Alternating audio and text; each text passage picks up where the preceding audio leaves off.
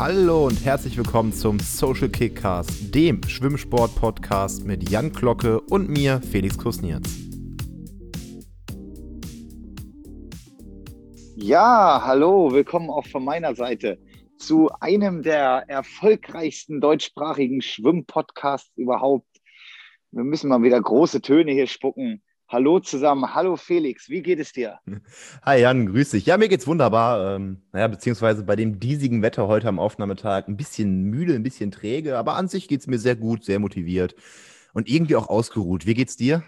Ja, mir geht auch ganz gut. Alles okay. Wie immer haben wir, oder wie immer in letzter Zeit, Dienstagmittag unsere Aufnahme und heute ist das Wetter wirklich, also nicht, nicht schön. Aber ansonsten geht es mir wirklich gut. Ähm, wir hatten heute ein paar kleine technische Probleme beim Anfang, aber inzwischen haben wir es ja geklärt. Ähm, ich habe sowieso die Aufnahme ein wenig nach hinten verschoben und dann hast du gesagt, dass es dir ganz recht ist, nämlich weil du noch Brot aus dem Backofen holen musst. Und jetzt bin ich gespannt. Du backst dein Brot also selbst? Ja, äh, wie wahrscheinlich so viele, viele andere, haben wir mit Beginn der ersten, des ersten Lockdowns angefangen, unser Brot selbst zu backen. Ähm, anfangs dann natürlich nur mit Trockenhefe, weil im ersten Lockdown gab es keine andere Hefe und selbst Trockenhefe war ja schwierig zu kriegen. Nee, und seitdem backen wir äh, selber, haben dann irgendwann einen relativ günstigen, äh, hier so, so ein Knetäumer, so eine Küchenmaschine so gekauft. Dann sind wir irgendwann dazu übergegangen und haben uns einen Bräter gekauft, was auch mal revolutionär war, was das Brotbacken anging. Und ja, das ist, äh, dauert seine Zeit, aber ist dann auch einfach richtig geiles Brot. Also ich habe jetzt auch noch nicht gefrühstückt heute. Es ist jetzt kurz vor eins. Wir haben noch gar nichts gegessen. Uns ist gestern das gestern erst aufgefallen, dass uns das Brot ausgeht. Und dann haben wir heute um acht angefangen und ja, schnelle vier Stunden später ist das Brot schon fertig das zieht sich dann immer total. Aber es lohnt sich. Es ist richtig lecker. Wenn man die Zeit dafür hat, und die haben wir halt gerade einfach, dann kann ich das nur jedem empfehlen. Versucht mal euer Brot selbst zu backen. Und wenn ihr einen Bräter zu Hause habt, dann nutzt den dafür auch. Ja, geil. Also das ist ja was, was schon lange auf meiner To-Do-Liste steht, mal mein Brot selbst zu backen. Bisher bin ich noch nicht dazu gekommen. Aber als du das vorhin gesagt hast, hat mich das doch ein wenig ermutigt. Ich glaube, ich werde das jetzt demnächst auch probieren. Bräter habe ich nicht, aber kommt man ja relativ gut dran. Und dann werde ich mir noch mal ein paar Tipps von dir holen. Ja, auf jeden Fall. Also es sollte schon so ein gusseiserner Breter sein, weil er die Temperatur so geil hält. Und dann das erste Mal, als wir es im Breter gemacht haben, das Brot kommt dann zum Schluss, nachdem das irgendwie dreimal gegangen ist. Ähm, also du fängst mit so einem kleinen Vorteig an, ich ganz wenig, der geht dann schon 45 Minuten, dann machst du den eigentlichen Teig damit, dann geht der nochmal eine Stunde, dann formst du das Brot, dann geht das nochmal eine halbe Stunde und dann kommt das in den vorgeheizten Bräter, Deckel drauf, in den Ofen bei 250 Grad eine Stunde. Und ich dachte beim ersten Mal, scheiße, ey, die muss das Brot doch verbrennen. Aber nein, das ist super. Du kriegst da eine richtig schöne, wir backen oft so ein, so ein Landbrot, so ein klassisches, eine richtig schöne Kruste raus. Und im Gegensatz Geil. zu dem Brot, das wir beim im Supermarkt kaufen, ne, vorgeschnitten oder so, die Kruste ist auch noch vier Tage später richtig geil. Und das macht richtig Freude. Geil. Also ihr merkt, wir sind hier nicht nur der Schwimmsport-Podcast, wir sind ja auch der Lifestyle- und Haushalts-Podcast. Ähm, bei uns sind alle Themen präsent. Und deswegen habe ich auch noch ein Thema, nämlich etwas, was ich mir gestern gekauft habe, einfach mal gegönnt habe. Und zwar habe ich mir zum ersten Mal überhaupt richtig gute und professionelle Wanderschuhe gekauft. Felix, Wanderschuhe. Wahnsinn. So weit ist es schon gekommen. ja, habe ich aber auch äh, im Lockdown, aber keine guten professionellen. Beziehungsweise sind super, ich bin super zufrieden, aber von Decathlon recht günstige. Ich glaube, ich habe 40 Euro ausgegeben. Ähm, aber es sind keine hohen und das bereue ich so ein bisschen. Was hast du dir für welche gekauft? Ja, ich habe hier von einer weltberühmten Marke mit drei Streifen aus Herzogenaurach ohne jetzt die Marke nennen zu wollen, ähm, ich glaube, jeder weiß, welches ist. Ich. Ähm, habe ich, mir da, hab ich mir da so Wanderschuhe geholt, ähm, die wirklich gut waren. Hat auch ein bisschen was gekostet, aber ich bin so viel unterwegs draußen mit dem Hund und ja am Wochenende auch gerne mal wandern, irgendwo auch in den Bergen oder sowas. Und gestern, vorgestern, am Sonntag, habe ich mich so darüber aufgeregt, mit meinen Turnschuhen da lang zu laufen, dass ich gesagt habe, jetzt reicht's und habe jetzt mal investiert und sowas hält sich ja, glaube ich, auch ein bisschen. Deswegen bin ich jetzt stolzer Besitzer von Wanderschuhen. Ja, das ist, ja, sowas hat bitte auch zu halten, genau. Aber ich habe generell so viel für Sportkleidung ausgegeben dieses Jahr wie noch nie. Ich glaube, es geht aber auch vielen so da draußen, dass man jetzt die ganze Zeit, die man irgendwie hat, dann nutzt, um ja, sich mal so ein bisschen auszustatten und dann neuen Hobbys nachzugehen, dem Brotbacken, dem Sport treiben. Ich hatte nie so richtige Laufschuhe, die habe ich mir jetzt gekauft. Ich hatte nie Wanderschuhe, die habe ich geholt. Und ich finde gerade die Wanderschuhe auch richtig, richtig geil, weil die sind A, total bequem. Einmal ohne Wandern gewesen, eine lange Tour und sofort Blasen gehabt und kein Grip gehabt am Berg und sowas. Ähm, und aber auch wasserfest. Und das finde ich auch super toll. Deswegen hätte ich ganz gern die langen für die noch tieferen Pfützen ähm, und für ein bisschen Stabilität in meinen vom Schwimmen geschädigten Fußgelenken, die ja sehr weich sind, ähm, also Außenbänder kaum existent so in etwa. Ja, das ist geil, da das richtige Schuhwerk zu haben. Und wenn du dann das richtige Schuhwerk auch nur für die richtigen Verwendungszwecke nutzt, und darauf wollte ich hinaus, dann laufen die, äh, laufen, halten die auch hoffentlich ein bisschen länger. Ja, das ist meine große Hoffnung. Und ich bin gespannt. Ich werde berichten. Noch sind sie unterwegs, aber meine ersten Erfahrungen teile ich dann gerne hier mit dir und mit der Welt. Ja, bitte. Wir wollten doch am Wochenende sowieso, ne? Darf man ja wieder zwei Haushalte unter fünf Korrekt. Personen mal eine Runde wandern gehen. Vielleicht sind sie dann ja schon da und dann, dann müssen sie da sie auch. Ja, ja super. Wo gehen wir denn am Sonntag wandern? Kannst du mir das schon mal ein bisschen anteasern? Sonntag war es. Ne? Oh nee, ich, ich bin da nicht in die Planung involviert. Es ist irgendwo im Bergischen Land. Aber es wird, wird sicher schön. Hoffentlich spielt das Wetter mit, aber der Hund freut sich auf jeden Fall schon sehr. Ja, und du hattest gesagt, irgendwie 12 bis 14 Kilometer Runde. Ich glaube, das ist zum Einstieg ins Wandern auch ganz geil. Ich glaube, das letzte Mal war ich in der ersten Dezemberwoche wirklich wandern. Und ich glaube, dann ist so ein seichter Einstieg ganz gut. Hier Kollege vom Schwimmen, Fabian Sandfort, ist letztens dann auch das erste Mal wandern gegangen. Der hat sofort den Kettwiger Panoramasteig gemacht. Zum Einstieg. Jo, ja, den bin ich halb gelaufen. Ähm, war, war auch ganz nett, finde aber den Baldeneysteig, da finde ich deutlich schöner muss ich ehrlich gesagt sagen. Jetzt am Wochenende haben wir eine schöne 11 Kilometer Runde gemacht. Wie gesagt, nächstes Wochenende probieren wir dann mal mit euch so 12 bis 14, irgendwie sowas. Und dann läuft das schon. Jo. Im wahrsten Sinne des Wortes. ein bisschen watscheln. Jetzt hatten wir fast den geilen Übergang gemacht, ne, von wegen mit zwei Haushalten, zwei Personen. Es gibt Lockerungen. Aber eine Sache wollte ich vorher noch angesprochen haben, bevor wir dann ja ins Thema gehen. Also so richtig Heute wird ja wieder ein bisschen plaudern. Man merkt's, ne? Wir sind ja aber auch der Social Kickcast, ne? Man kann sich uns beide immer schön im Wasser mit so einer Oma-Haube vorstellen, Hände auf dem Brett und einfach mal ein bisschen über Gott und die Welt schnacken. Du, Jan, meine Mutter hat mich letztens gefragt, was ich mir zum Geburtstag wünsche. Ich werde ja bald 25. Leider, leider nicht passend zu unseren, unserer 25. Folge. Die kommt zwei Wochen vorher. Aber was wünscht man sich denn? Ich habe gar keine Ahnung. Also bisher habe ich auf meiner Liste eine neue Tastatur für den PC. Was kannst du mir empfehlen? Oder ja, also mit den Wünschen, je, je, älter man wird, desto schwieriger wird das irgendwie mit den Wünschen, weil man sich halt inzwischen Sachen einfach selbst kaufen kann. Es ist nicht mehr dieses Ding mit, boah, ich habe Geburtstag, endlich kann ich mir das wünschen. Wenn ich was haben will, dann kaufe ich es mir.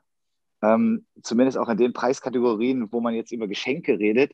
Deswegen tue ich mich da auch immer sehr schwer. Ich habe immer irgendwas gerne für einen Haushalt, was ich haben will oder irgendwas in Richtung äh, Kaffee oder sowas. Da bin ich immer ganz, hm. ganz glücklich drüber, aber einen richtigen Tipp habe ich jetzt auch nicht. Ja.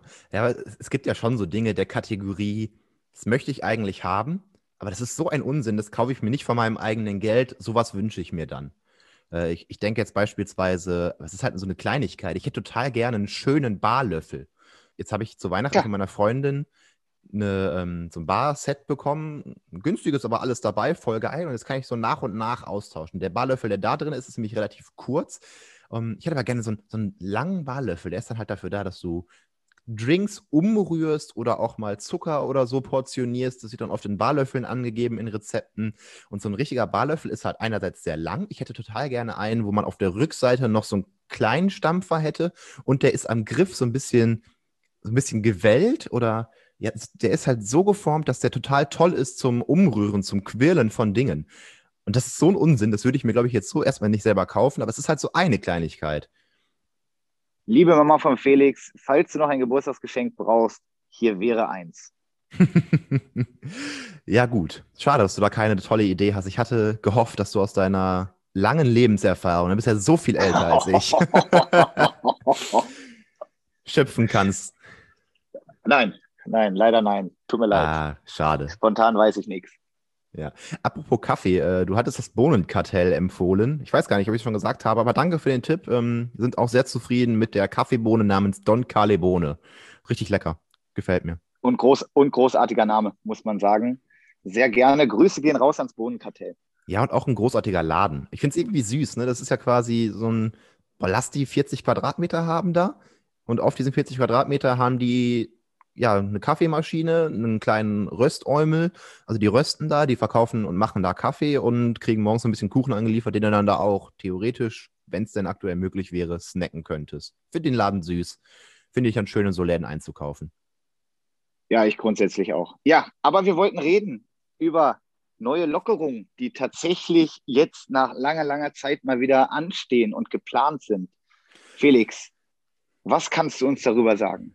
Ja, was kann ich euch darüber sagen? Oh, äh, gute Frage eigentlich. So richtig, richtig handfest ist ja noch gar nicht viel. Ähm, was ja schon in, überall angekommen ist, ist, dass Schulen wieder aufhaben. Und da habe ich so gar nicht erst drüber nachgedacht. Aber es ist natürlich auch für den Schulsport interessant und damit auch für ja, Sport eben, der dann halt erstmal nur in der Schule ausgeübt wird, ist für den Verein noch nicht so interessant.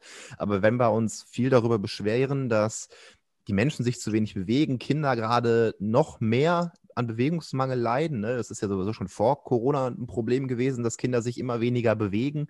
Ist das eigentlich schon mal sehr positiv? Schulsport kann wieder stattfinden und jetzt habe ich hier und da schon mitbekommen, dass auch die ersten Schulen darüber nachdenken, wieder in Schwimmhallen zu gehen, was im Bereich des Schulsports wohl möglich ist. Und das ist erstmal eine erste Sache seit dem 1.3., meine ich. Ähm, ich habe hier nebenbei auf einem kleinen Bildschirm von der Swimsport News äh, den Artikel zu den Lockerungen offen. Die haben dann eine schöne Tabelle von der Bundesregierung eingeführt. Ähm, den Artikel verlinke ich euch. Ich glaube, heute wird sowieso wieder so eine Folge, wo viel verlinkt wird in der Beschreibung. Also es lohnt sich da reinzugucken. Genau. Und erster Schritt, erster Öffnungsschritt ab dem 1.3. Die Schulen machen wieder auf, Kitas und ganz wichtig, die Friseure. Verstehe ich bis heute nicht, aber ganz wichtig. Nächster Schritt, seit dann, ja, dem dritte, äh, 8.3., also für uns gestern, für euch, die ihr das hört, seit Montag, weil ihr hört ja alle pünktlich am Donnerstag, wenn die Folge rauskommt geht es so ein bisschen weiter, denn ab jetzt ist, meine ich, das Ding offen mit, wir dürften theoretisch draußen zu fünft Sport treiben, wenn wir aus maximal zwei Haushalten stammen. Das heißt, du, Vanessa, Anne, meine Freundin und ich, wir vier dürfen am Wochenende ganz legal wieder gemeinsam wandern gehen. Und das ist schon mal ganz schön. Korrekt. Ja, und ich glaube sogar bei Kindern bis 14 Jahren ist sogar, glaube ich, äh, bis zu zehn Personen gleichzeitig draußen äh, kontaktfreien Sport mit mindestens fünf Meter Abstand, wo man so mhm. sagt, okay, dann kann so ein Vereinswesen wie Fußball oder sowas einfach auch wieder stattfinden, legal. Jein, also ich habe die Liste ja hier auf. Ähm, Kinder unter 14 zählen ja irgendwie oft gar nicht bei sowas. Ich glaube also, wenn es um Haushalte geht, ist es relativ egal. Jetzt steht hier, ähm, auch seit dem 8.3. ist einfach dieses nach Inzidenzen aufgeteilt. Ne? Also eine Inzidenz ist ja pro 100.000 Einwohner in dem Fall gemessen, ähm, ein Durchschnitt, ein Wert für die letzten sieben Tage. Und da haben sie dann eingeteilt, alles, was unter 50 ist, was ja immer diese magische Grenze war für, okay, das können wir noch im äh, Gesundheitswesen nachvollziehen, da können wir dann Infektionsketten nachvollziehen, deswegen ist dieser 50er-Wert gewählt worden. Dafür gibt es dann Lockerungen und es gibt Lockerungen für Inzidenzen zwischen 50 und 100. Und alles über 100 steht hier gar nichts drin. Ich denke, dann ist wieder, nee, dann, dann ist wieder harter Lockdown, ne? Also dann wird wieder ja, alles genau. zugemacht und gewartet, bis wir wieder zwischen 50 und 100 sind, genau. Und jetzt, was interessant für den Individualsport außen ist, also für Vereine können das auch wahrnehmen, meine ich. Ja, genau, da darf man wieder mit, ja, zehn Kindern, glaube ich, auch Sport treiben. Nein, ich habe mich vertan. Unter 50 dürfte man Außensport mit maximal zehn Personen kontaktfrei betreiben. Hm. So, das Problem an dieser ganzen Sache ist halt irgendwie, wird es undurchsichtig und man muss quasi dauernd gucken, Mensch, ist die Inzidenz jetzt runter und wenn sie dann wieder hochgeht, ändert sich dann alles schlagartig und so weiter.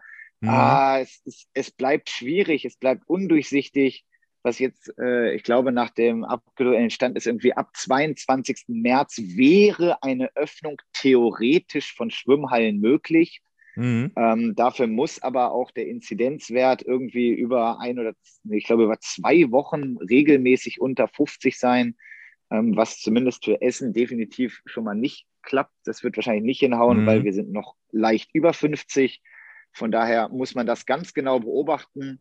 Es gibt quasi nicht mehr dieses feste Datum, an dem festgehalten wird, sondern mehr äh, ein Reagieren auf Inzidenzen. Und das finde ich persönlich macht es nicht unbedingt einfacher zu planen. Nein, überhaupt nicht. Es macht es super schwer zu planen. Aber lass uns das mal am Beispiel der Schwimmhallen durchgehen. Du sagst es schon. Äh, es wird geguckt, wie entwickelt sich das über die Wochen. Also vierter Öffnungsschritt wäre 14 Tage später. Das heißt, wir haben jetzt am 8.3. in Essen einen Inzidenzwert, glaube ich, knapp unter 60, aber nicht unter 50. Das heißt, wir bewegen uns in dem Bereich 50 bis 100. Ich würde das also so deuten, dass wir dann 14 Tage später, wenn der Inzidenzwert unter 100 bleibt, also in dieser Definitionsreihe, Range, äh, Reichweite von 50 bis 100, dann wäre kontaktfreier Sport innen sogar möglich. Ne? Also nicht, wie du sagst, unter 50, sondern es wäre kontaktfreier Sport innen möglich und sogar Kontaktsport außen, dann aber nur mit jeweils tagesaktuellem Schnell- oder Selbsttest. Ähm, dieser Selbsttest würde wegfallen, hätten wir eine Inzidenz unter 50 für 14 Tage. Ähm, das heißt, keine Ahnung, sagen wir, wir erreichen in einer Woche die Inzidenz unter 50 in Essen, ähm, dann wäre ab dem 22.03. trotzdem erstmal nur mit Schnelltest SportInnen möglich, tagsaktuell. Und dann nochmal eine Woche später, also wenn dann der Wert unter 50 14 Tage gehalten wurde und so weiter und so fort. Also es wird wild, würde ich mal behaupten. Ja, sowohl der DOSB als auch, ich glaube, die Landesregierung und so weiter, der Landessportbund haben da Schaubilder äh, rausgegeben, veröffentlicht. Guckt da mal rein. Das jetzt alles im Detail zu besprechen, ist einfach zu kompliziert und zu umfangreich. Ihr merkt es selbst. Es ist relativ schwer. Guckt da rein. Wir hoffen natürlich alle, dass möglichst schnell, möglichst alle wieder in ihren Sportvereinen Sport treiben können. Und ähm, ja, wünschen euch allen viel Erfolg, dass es möglichst schnell geht, auch wenn wir daran nichts ändern können in dem Sinne, außer dass wir weiter alle vorsichtig und gewissenhaft durch die Welt laufen und uns selbst und andere schützen. Ja, das auf jeden Fall. Ähm, ich kann viel Geschreie verstehen, also viel Lust nach Öffnungen, nach Lockerungen, nach, ich möchte wieder was erleben. Ne? Diese Corona-Müdigkeit, das ist ein Wort, das ich durchaus verstehen kann. Auch wenn ich selber für mich persönlich jetzt gerade in einer Lage auch steckend, wo ich nicht wirklich Not habe, sage, ach, ich hätte auch noch zwei Monate warten können, ähm, um das Ding wirklich hinter uns zu bringen. Ich habe halt wirklich Angst vor einer dritten Welle. Ja, die habe ich auch. Aber diese Corona-Müdigkeit kenne ich auch und man hat auch nicht mehr so viel Lust, sich dauernd darüber zu informieren und dauernd das als Gesprächsthema Nummer eins zu nehmen. Es wird langsam wirklich mühselig und lästig. Und deswegen würde ich sagen, kommen wir doch auf ein neues Thema. Ja, ich möchte aber noch eins daran anlehnen. Gerne, okay. gerne. Aber daran anlehnend, äh, weil ich da jetzt eine Erfahrung gemacht habe. Kennst du Leute, die geimpft wurden? Ja, mein Opa wurde geimpft. Also ich habe noch, noch einen Opa, meine beiden Omas und mein anderer Opa sind äh, schon gestorben, aber einen habe ich noch und der wurde auch schon geimpft. Also ich kenne einen. Ah, und wie hat er das so verpackt? Ähm, beziehungsweise weißt du, welchen Impfstoff er bekommen hat und wie hat er das so verpackt? Äh, der hat den guten bekommen, den guten von BioNTech. Was natürlich völliger, was natürlich völliger Schwachsinn ist. Also alle, die irgendwie da dieses AstraZeneca schlecht reden, ganz ehrlich, der ist durch so viele Prüfungen gegangen und so weiter. Der wäre nicht zugelassen worden in der EU, wenn der wirklich schlecht wäre. Stellt euch da mal nicht so an und nehmt den. Aber ja, der hat den von BioNTech bekommen. Ah, sehr schön. Ist das gut verpackt, hast du gesagt? Ja, alles gut. Also war jetzt erst die erste Impfung, die zweite folgt noch. Ah, ich ja. weiß gerade gar nicht genau, genau, wann das ist. Aber ja, hm. das war, war ganz gut verpackt bin gespannt. Äh, meine Freundin, die Anne, arbeitet ja seit kurzem tatsächlich erst im Gesundheitswesen, ähm, hat ja jetzt quasi zum Ende ihres Studiums dann auch begonnen äh, zu arbeiten, weil sie nicht mehr so viel zu tun hatte. Und äh, sie hat das große Glück, dass ihr Arbeitgeber früh viel Impfstoff ähm, ja, gekauft hat, tatsächlich, ähm, geordert hat, keine Ahnung, bestellt hat. Ich weiß es nicht genau, ob die den bezahlen mussten, ob das die Regierung zahlt, ich weiß es nicht. Ähm, aber sie hatte Glück, sie wurde mit durchgeimpft und sie hat auch den, den Good Shit bekommen. Und da heißt es aber ja auch, dass die erste Impfung halb so wild ist. Da tat ihr halt der Arm ein bisschen weh. Sie konnte ihn, glaube ich, auch einen halben Tag nicht bewegen oder nur unter Schmerzen bewegen. Das ist ja dann auch von Person zu Person unterschiedlich. Den, die zweite Dosis, da hat sie richtig dran zu knabbern gehabt. Also das war richtig unschön für sie. Ähm, da weiß ich noch, da wollte ich eigentlich nämlich auch mit dem Herrn Sandford wandern gehen eine Runde und musste dann absagen. Da war ich äh, gerade unterwegs und hat die Anne mich angerufen, ob ich denn bitte nach Hause kommen und Zwieback mitbringen könnte. Ganz schöne Sache zum AstraZeneca verlinke ich dann tatsächlich auch gerne in der Videobeschreibung. Guckt da rein. Der Dr. Ulf Dittmar, Professor Dr. Ulf Dittmar ähm, an der Uniklinik hier in Essen, der Chef-Virologe, hat da ein ganz tolles Video gemacht von wegen, ob AstraZeneca, also viele Fragen, die so häufig zu AstraZeneca gestellt wurden, einfach beantwortet.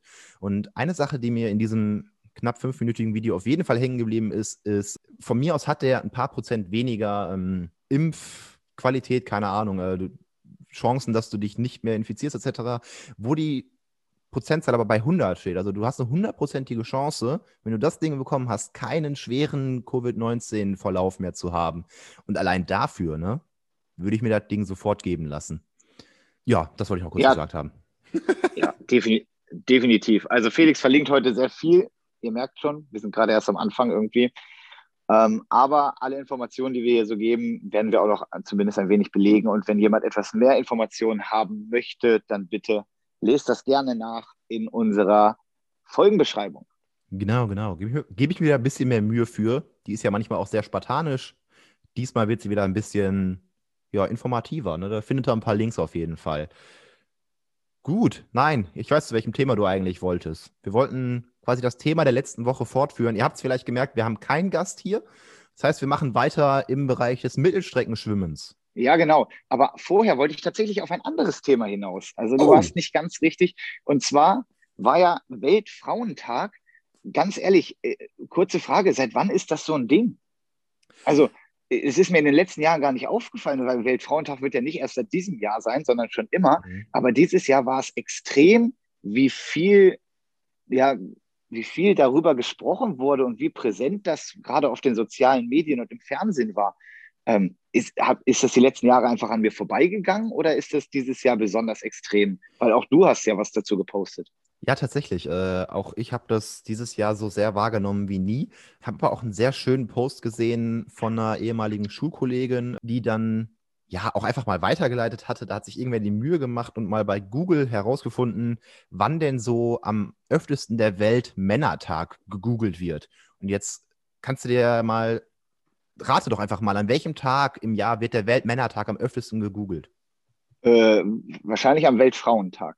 Das ist richtig, weil dann irgendwelche Männer, und den Kommentar habe ich auch schon des Öfteren dann gestern gelesen, äh, fragen so, hi, mi, mi, mi, äh, Weltfrauentag, warum gibt es denn keinen Weltmännertag? Ja, gibt's. Ist halt ein Awareness Day. Und an sich ist es ja erstmal eine schöne Sache, dass dieser Tag dieses Jahr dann so extrem zumindest uns beiden in den sozialen Medien vorkam, gucke ich mir diese Grafik an, äh, also die Google-Nachfragen nach dem Männertag, dann ist das wohl jedes Jahr relativ gleich. Ähm, vielleicht sind wir beide da auch einfach die letzten Jahre hinterm Mond geblieben. Was ich Schönes gepostet habe, waren zweierlei Dinge. Ich hatte gestern Morgen, äh, bevor ich angefangen habe, mich ans Lernen zu begeben, äh, erstmal gepostet, dass ich gerade Videospiele spiele und dann gegen Abend ein schönes, äh, schönes Ding gefunden, wo dann im Prinzip die Situation umgedreht wurde, dass es immer noch sehr außergewöhnlich ist, wenn eine Frau in Videospielen ist und wenn man dann ein Online-Spiel spielt und plötzlich eine weibliche Stimme gehört wird, dann wird die direkt sehr unangenehm angegangen. Und da wird die Situation einfach mal umgedreht, dass du als Mann so unangenehm angegangen wird. Und das ist halt bizarr, weil es nicht passiert und nicht vorstellbar ist. Ähm, also wird bestimmt in Einzelfällen passieren, aber es ist nicht die Regel. Und deswegen fand ich es so witzig, bizarr und irgendwie ja auch dann ja mal wieder erschreckend. Also ein Kontrast ist immer ein bisschen erschreckend. Das fand ich cool. Und die andere Sache, die ich gepostet habe, war noch viel cooler und spricht mir sehr aus der Seele. Und die ist von 1904, wo eine Frauenrechtlerin gesagt hat: So, ja, wenn wir das mit der Gleichberechtigung irgendwann durchhaben, ne, dann wird es kein anderes starkes Geschlecht geben. Ne? Dann sind die Frauen nicht plötzlich an der Macht. Nein, dann wird es einfach kein starkes Geschlecht mehr geben, sondern einfach nur den Menschen. Und die Idee ist irgendwie schön. Und das ist von 1904. Ja, also ich muss sagen, dieses Ganze drumherum und überall wird das so groß zelebriert und so weiter und so fort. Ich finde das grundsätzlich gut. Ich finde es allerdings auch zum anderen Teil wirklich traurig, dass wir das im Jahr 2021 noch so rausstellen müssen. Es ist nicht meine Weltansicht. Für mich ist eine Gleichberechtigung absolut gegeben, zumindest von meiner persönlichen Seite aus. Ich meine, ich arbeite in Essen in einem Trainerteam, was fast nur aus Frauen besteht. Ich habe damit echt gar kein Problem. Ich habe auch kein Problem damit, dass meine Chefin eine Frau ist. Ich glaube, das muss in dieser heutigen Zeit einfach normal sein. Und umso schlimmer, finde ich, ist, wenn man diese ganzen Kommentare liest und wenn man sieht, wie aufgebauscht das wird, dass es scheinbar ja überhaupt noch nicht so ist. Und das ist wahnsinnig traurig in der heutigen Zeit. Ja, total. Ich glaube, da sind wir im Schwimmen, aber auch in einem Milieu unterwegs, ähm, das uns da so ein bisschen verwöhnt, ne? also dass uns da ja auch in die Richtung drängt zu sagen, ja, ist doch egal, welches Geschlecht. Ähm, als Junge trainierst du auch oft dann schon mit mehr Mädels als mit Jungs. Zumindest war es bei mir so. Äh, bei dir in der Gruppe ist es gerade relativ ausgewogen. Aber das stimmt. Habe aber auch Kommentare gelesen, dass es zu wenig Trainerinnen gibt, was ja auch nicht cool ist. Ich kann Und das, das, ist, das ist ja tatsächlich so. Das ist ja im, also nehmen wir ruhig wieder das Beispiel Schwimmen. Wie viele Trainerinnen auf Top-Positionen, Bundesstützpunkttrainer, Bundestrainer und so weiter und so fort gibt es denn? Ja, an den Bundesstützpunkten doch ein oder zwei, also Nicole, klar, eins von sechs. Ähm, ich weiß nicht. Das war's. Das war's. Also Heidelberg ganz, hatte doch lange auch eine Frau, oder nicht? Ja, Uta ist auch noch da, ist ja aber nicht die Bundesstützpunkttrainerin. Ja, genau. Aber es okay. gibt noch Uta, Dann gibt es noch Heike Gabriel in, in Halle und so. Es gibt vereinzelt natürlich Trainerinnen, aber trotzdem bleibt es irgendwie im Großen und Ganzen eine Männerdomäne.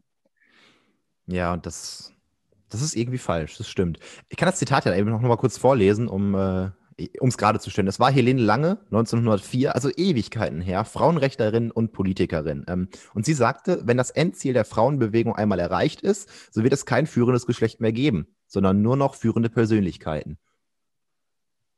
Ja. Eigentlich geil. Also nochmal geiler als das, wie ich es vorhin zusammengefasst habe. Ja, aber das ist 117 Jahre her und es ist immer noch so. Und, oder vielleicht ist es ein wenig besser geworden. Also das würde ich schon sagen, dass wir inzwischen etwas besser emanzipiert sind und äh, etwas besser drauf sind als 1904. Aber trotzdem steht das ja weiterhin im Raum und es wird geschrien nach Frauenquote und sonst was und so fort. Alleine das Wort Frauenquote ist ja schon irgendwie ja nicht, nicht besonders nett gegenüber der weiblichen Bevölkerung, so ungefähr. Ähm, weil man sollte doch den Menschen in den Vordergrund stellen und nicht das Geschlecht. Und da haben wir, glaube ich, noch weiterhin einen weiten Weg vor uns ähm, und hoffe, dass es da etwas besser wird. Deswegen habe ich mich gefreut, dass das Thema so viel Aufmerksamkeit bekommen hat. Finde es allerdings auch, wie gesagt, sehr schade, dass es sein muss. Ja, total. Frauenquote finde ich an sich auch, ja, das, das wirkt richtig, das ruft richtig negative Gefühle in mir auf, aber eher, weil das so ein, trauriges Mittel ist, das das geben muss. Ne? Also es, es wäre mir viel lieber, wenn diese Quote ohne den Zwang erreicht wird, aber irgendwie muss offenbar erst der Zwang da sein. Und dann ist das Mittel von mir aus. Da rechtfertigt dann ähm, das Ziel die Mittel, finde ich. Auch wenn das negative ja. Gefühle mehr hervorruft. Aber ganz kurz mal, um einmal kurz äh, noch ähm, zwei tolle Leistungen von zwei tollen Schwimmerinnen hier hervorzuheben. Und zwar sind äh, in letzter Zeit zwei, finde ich, sehr, sehr außergewöhnliche Leistungen von Frauen gebracht worden im Schwimmsport. Und zwar einmal wurde heute, ja, heute glaube ich, oder gestern der Asienrekord geknackt über 200 Meter Kraul, 1,54,7. Finde ich eine sehr, sehr gute Zeit von einer 17-Jährigen. Und oh. dann aber, ja, nee, 19, 19-jährig, glaube ich. Aber äh, was noch viel, viel, viel beachtlicher für mich ist, ist eine junge, ein junges Mädchen aus Estland, Jahrgang 2007, die heißt Eneli Jefimova, ähm, also ähnlich wie die andere Brustschwimmerin, ist über 100 Meter Brust auf der Langbahn 10753 gesprungen. 1075 mit 14 Jahren. So die beste Brustschwimmerin in dem Alter schwimmt ja bei uns in Essen mit Jamilia Drum, die ja gerade in ihrem Jahrgang wirklich ganz, ganz einsame Spitze ist. Und die ist 1,13,0 geschwommen. Das sind fünfeinhalb Sekunden langsamer. Und in ganz Deutschland gibt es überhaupt gerade nur zwei Frauen, die das können, diese Zeit. Und das sind Anna Elend und Jessie Steiger. Und die ist einfach mal Jahrgang 2007. Das finde ich schon unfassbar. Ich bin gespannt, was wir in den nächsten Jahren von der noch hören. Es ist absolut kriminell, diese Leistung. Aber ja, so Ausnahmesportler gibt es immer, ne? Geil. Ja, total. 107. Und vor allen Dingen aus, aus Estland ist ja jetzt nicht unbedingt die große Schwimmnation. Ähm, ich kenne nicht einen estischen Schwimmer, muss ich sagen. Von daher, ähm, ich bin sehr gespannt. Ich weiß auch tatsächlich zu wenig über die, um jetzt mehr zu sagen, ob die irgendwo anders trainiert oder sonst was. Ich habe nur die Leistung gelesen und dachte mir, das muss hier einfach mal erzählt werden, weil das wirklich eine richtig starke Zeit ist. Ja, das fände ich aber echt mal interessant, zu gucken, ob sie auch in Estland trainiert oder woanders, äh, wie ja Naruto Maltite damals auch in England trainiert hat, zu ihren besten Zeiten. Ähm, genau. Vielleicht finden wir das ja bis nächste Woche heraus. Ich will nichts versprechen, ähm, aber vielleicht wissen wir nächste Woche mehr. Genau. Aber jetzt können wir wieder den Schwenk rüber machen zu unserer eigentlichen Idee von letzter Woche, nämlich dem Mittelstreckenschwimmen. Ich weiß jetzt tatsächlich gerade aus dem FF nicht mehr, wo wir stehen geblieben waren. Ähm, wo wolltest du denn gerne weitermachen? Du hast ja eben schon leicht eingeleitet. Ja, äh, ach, so viel Zeit haben wir gar nicht mehr. Wir haben uns jetzt ja wieder wunderbar verquatscht. Also ich gucke gerade auf die Uhr, 30 Minuten rum und ich denke mir, wow, wo ist die Zeit geblieben? Das haben wir toll gemacht, Jan. Ein schönes Gespräch bis hierher. Wir haben letzte Woche ja so einen groben Überblick einfach über alles mal, ne? einfach mal rein in Rennvorläufe, in Training und so weiter. Vielleicht Vorschlag von mir heute einfach mal so ein paar Sets, die wir mal haben schwimmen lassen und wie gut oder schlecht wir sie fanden. Ich hatte auch überlegt, ob wir nicht über eine Jahresplanung sprechen. Ähm, das haben wir letzte Woche ganz grob. Und im Feinen bringt es jetzt keinem was, wenn wir jetzt hier mit Zahlen um uns werfen, was wir mal Schwimmer haben schwimmen lassen, weil ja jeder, der hier zuhört, andere Schwimmer hat. Und dann ist total egal, was wir jetzt für Zahlen nennen. Das kann für den Einzelnen, den ihr gerade oder der ihr gerade seid, ähm, völlig irrelevant sein, weil das einfach nicht euer Leistungsstand ist. Es kann zu viel, zu wenig sein oder es kann aus Zufall gerade auch toll für euch sein. Deswegen, ich weiß nicht, einfach mal ein paar Beispielsets in den Raum werfen, so für die letzten, es sind nur noch zehn Minütchen, die wir da so haben. Ja, von mir aus gerne. Also grundsätzlich haben wir ja genug Serien, äh, über die man sprechen kann.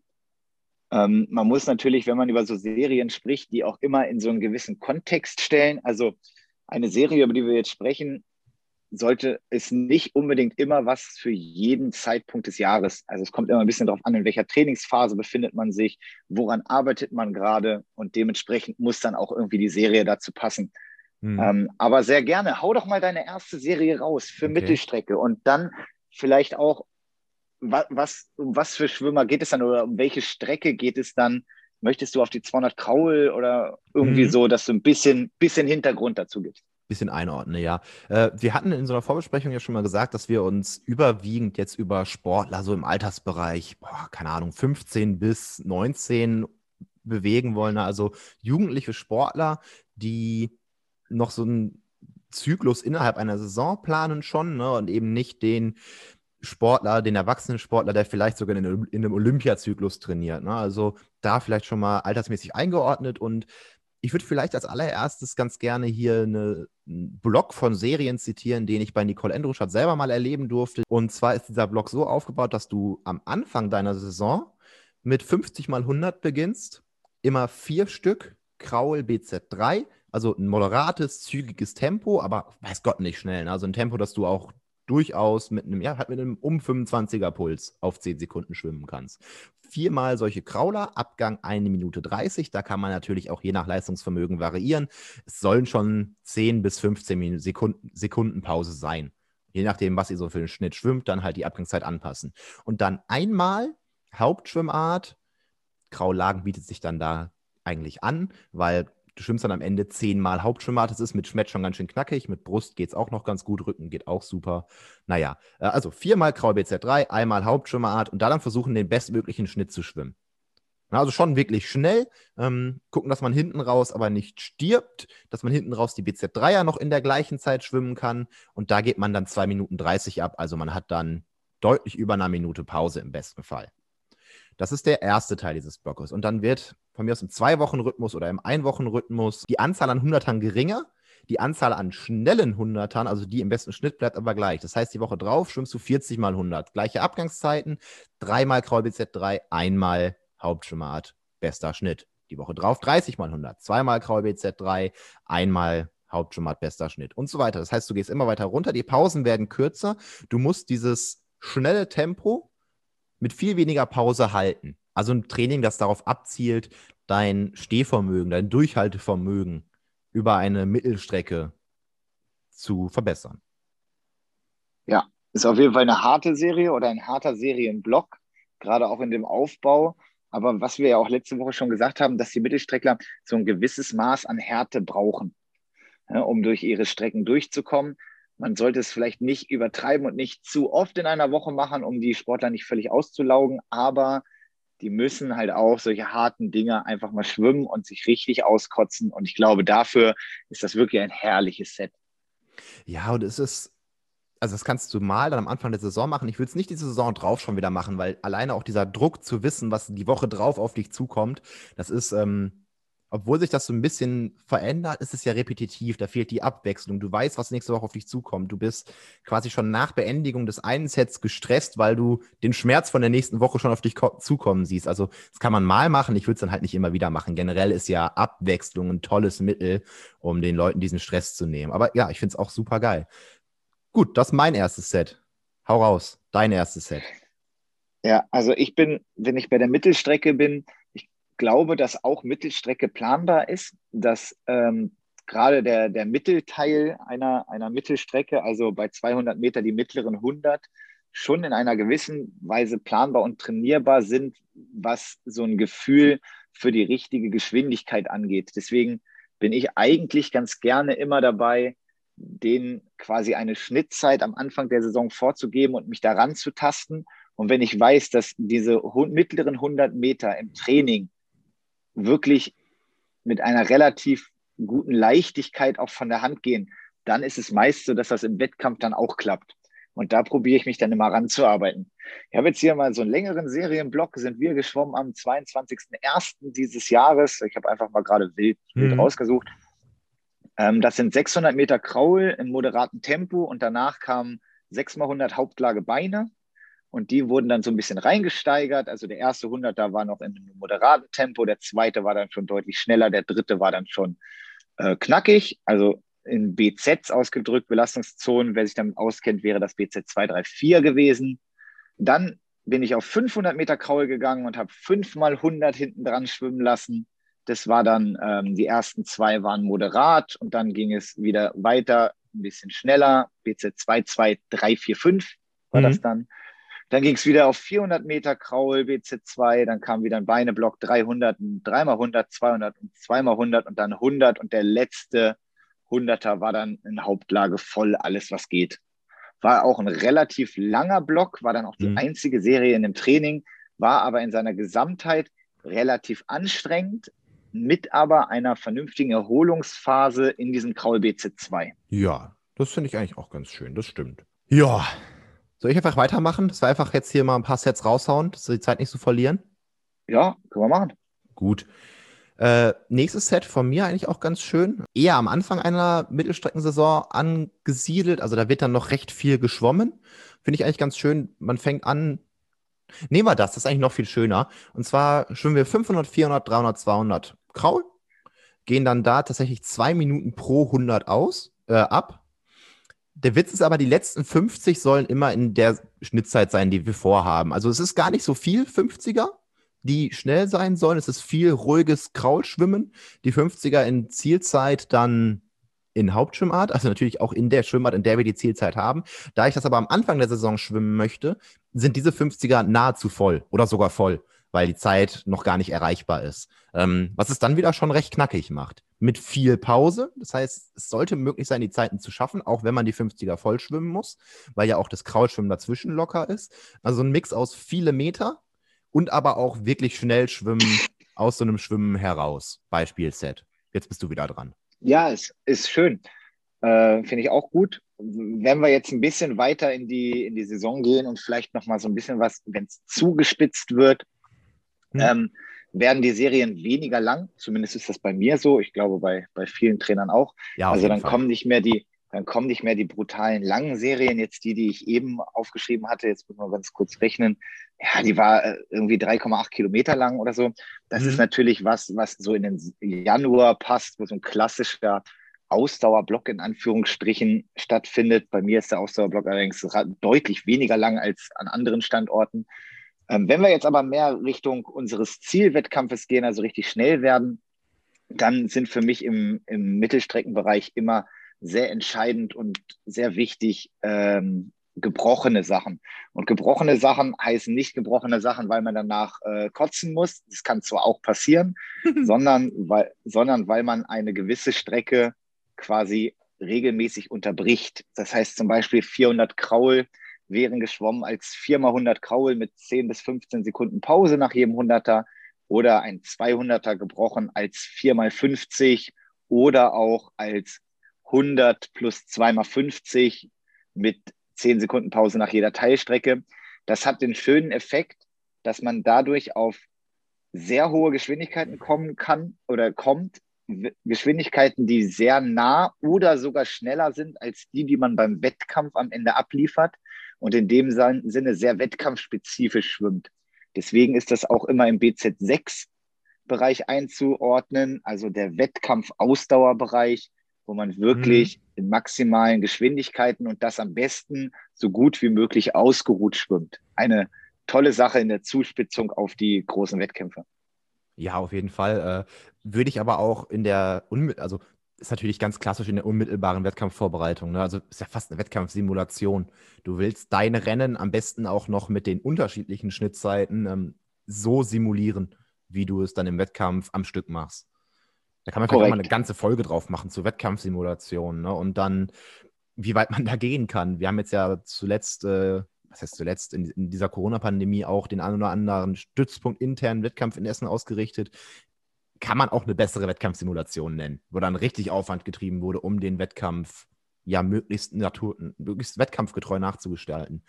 Ich habe noch ein Set, das mir auf dem Herzen liegt, weil ich es toll finde. Ich glaube, ich habe es letzte Woche schon mal angesprochen, dann jetzt aber nochmal durchexerziert. Auch ein kürzeres Set, ein knackiges Set. Zumindest was das schnelle Schwimmen angeht, wie viel man dann dazwischen locker schwimmt würde ich davon abhängig machen, wie viel Lockerschwimmen der Sportler braucht letztendlich. Jemand, der eher von der langen Strecke kommt, ähm, also eine Katie Ledecky, die ja eher von den langen Strecken dann auch die Mittelstrecken macht, braucht er sicherlich weniger Lockerschwimmen als jemand, der eher von den kurzen Strecken auf die Mittelstrecken geht. Und zwar sind das im Kern 6 mal 5, äh, 7 mal 50 plus 6 mal 50 plus 5 mal 50 plus 4 mal 50 plus 3 mal 50 plus 2 mal 50 plus 1 mal 50. Und das fängt recht gemütlich an, auch orientiert an unserer Zielzeit des Jahres. Und zwar werden die 7 mal 50 beispielsweise, da kann man auch variieren. Ich würde die 7 mal 50 dann plus Zielzeit 5 Sekunden schwimmen lassen. Also sagen wir, Zielzeit ist, ich möchte 200 Kraul in 2 Minuten schwimmen, dann ist meine Schnittzeit 30 Sekunden. Die 7 mal 50 schwimme ich also in 35 Sekunden. Alle 7. Dann wird locker geschwimmt. So viel wie man braucht, das ist noch nicht so anstrengend. Ich sag mal 100 Meter. Danach die 6x50, Zielzeit plus 4 Sekunden, also 34. Alle sechs Stück, dann vielleicht ein bisschen mehr locker schwimmen, sagen wir 200 Meter. Die 5x50 plus 3 Sekunden, wieder locker schwimmen. Die 4x50 plus 2, die 3x50 plus 1, die 2x50 in Zielzeit. Da sind wir dann ganz, ganz nah an diesem gebrochenen Schwimmen, was du ja gerade eben auch als total toll betitelt hast, stimme ich zu. Und der letzte 50er ist dann All Out, Minimum eine Sekunde schneller als Schnittzeit, weil die Schnittzeit soll ja eine Zeit sein, die wir öfters reproduzieren können. Das heißt, auch am Ende von so einem harten Set einmal maximal mit einem guten Lockerschwimmen vorher sollte da mindestens eine Sekunde schneller drin sein. Und ich mag das Set, weil man sich so reinsteigert, man kriegt ein Gefühl für die Schwimmarten. Es ist super intensiv, weil man ja einige 50er sehr schnell schwimmt. Zielzeit plus eine Sekunde ist nicht ohne. Ähm, wenn man dann die Abgangszeit auch noch so setzt, ich würde sagen, Abgangszeit 20 Sekunden Pause setzen, vielleicht auch 30, ne? je nach Sportler natürlich, wie viel Pause der Sportler braucht. Super intensives Set, super schnelles Set. Wir wollen uns schnell bewegen, deswegen in der Saison auch eher dem Saisonhöhepunkt zugewendet. Wir wollen diese Zielzeit auch schon des Öfteren, also hier ja mindestens zweimal reproduzieren können. Ich mag's. Ich lasse es gerne schwimmen. Ich bin es gerne geschwommen. Da geht richtig was ab im Wasser. Gefällt mir toll. Das wäre aber auch mein letztes Set des Tages. Ja, finde ich, finde ich auch cool. Dieses Reingesteigerte macht ja sowieso Spaß und ist ja, ist ja auch eine sinnvolle Sache. Ähm, braucht man natürlich Sportler mit einer gewissen Trainingserfahrung, weil ein Unterschied von einer Sekunde auf 50 Metern, da müssen die schon ein gewisses Alter haben. Ich glaube, wenn die so 15, 16 oder sowas sind, dann können die das äh, schon ganz gut. Aber ich glaube, viel früher wird das tatsächlich schwierig, dass sie da die richtigen Geschwindigkeiten treffen gerade so am Anfang, die sind dann meist ja zu schnell und wollen zu viel und dann wird es irgendwie schwierig. Aber das Set finde ich sehr, sehr gut. Das werde ich mir sofort notieren und werde ich sicherlich auch mal schwimmen lassen. Von daher vielen Dank dafür. Gerne. Deine ähm, Sportler, falls sie hier zuhören dürfen, sich dann bedanken, falls sie geschwommen sind. Ja, so viele Mittelstreckler habe ich ja leider gar nicht mehr. Aber nehme ich gerne auf. Und nochmal ganz kurz, weil du sie gerade angesprochen hast, Katie Ledecky habe ich diese Woche auf Swimming Stats gelesen. Übrigens auch eine sehr schöne Seite, wer sich so für Statistiken im Schwimmen interessiert, äh, bei Instagram. Ähm, Katie Ledecky ist die 23 schnellsten Zeiten aller Zeiten auf 800 Meter Kraul geschwommen. Erst auf Platz 24 taucht ein anderer Name auf als Katie Ledecky. Wie krank ist das denn? Das ist ziemlich stark tatsächlich. Und eine Wahnsinnskonstanz ja auch einfach, ne? Also es war ja. nicht, One-Hit-Wonder war es dann nicht. Aber so nee, gar nicht. Unter den Top, unter den Top 30 All-Time-Performances auf 800 Meter Kraul sind genau zwei Leute, die nicht Katie Ledecky heißen. Alle anderen 28 mhm. Zeiten kommen von ihr. Und da würde ich schon mal sagen, ich glaube, das ist die beste aller Zeiten auf dieser Strecke. Wahnsinn. Auf jeden Fall. Also der 24. erst. Das ist schon wirklich stark. Das ist wirklich, wirklich stark. Ich habe doch letzte Woche noch ein äh, Mittelstreckenset von Ledecky angesprochen. Hatte ich das erklärt? Ähm, also quasi ein 400-Lagen-Set, das Ledecky mal geschwommen ist. Gibt es ein tolles Video zu. Wenn ich es finde, verlinke ich es auch. Das fängt mit 8 mal 50 Schmett an. Dann wird 300 Kraul geschwommen. Dann gibt es 10 mal 50 Rücken. 200 Kraul und 12 mal 50 Brust 100 Kraul. Die Kraulstrecken sind immer voll. Alles, was geht. Und die 50er sind im Prinzip dein 400 Lagen Bestzeitschnitt. Und der soll dann gehalten werden. Das ist einfach nur abartig. Ich glaube, sowas kannst du auch nur schwimmen, wenn du tendenziell eher von der langen Strecke kommst. Also wieder dieses, wenn jemand davon unten kommt. Ich meine, Lagenschwimmer wird wahrscheinlich seltener auch noch 50 Graul machen. Ähm, aber das ist der Wahnsinn. Und dann schwimmt die da Zeiten, die sind einfach nur brutal. Ich habe das mal zwei Schwimmerinnen von mir schwimmen lassen und habe schon beim 400 Lagen Bestzeitschnitt 10 Sekunden draufgelegt, meine ich. Nee, gar nicht. Ich habe äh, drei Sekunden auf jeden 100er draufgelegt und dann daraus die äh, Schnittzeiten errechnet. Und die sind trotzdem so untergegangen. Schmett ging noch ganz gut, aber diese 8x50 Schmett waren dann schon so schmerzhaft, dass danach gar nichts mehr ging bei denen. Die waren am Ende. Und der Decki schwimmt das durch und schwimmt den letzten 100er Kraul auf der Langbahn noch unter einer Minute. Das fand ich durchaus stark. Ja, ja, ja das sind schon, das sind schon teilweise echt kranke Sachen, äh, die da gemacht werden äh, weltweit. Das sind natürlich aber auch die besten Sportler unserer Sportart und letztendlich sind die natürlich auch irgendwie in so einem Niveau angekommen, wo man gucken muss, okay, wie kann man diese Sportler noch fordern und fördern, dass die noch besser werden.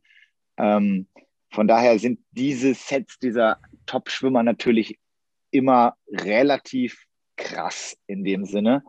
Aber umso schöner, da weiß man, wo man darauf hinarbeiten muss, da weiß man auch, was die Weltspitze so kann im Training. Und äh, ich finde es immer spannend, von, von, vor allen Dingen von anderen Nationen Trainingspläne zu sehen.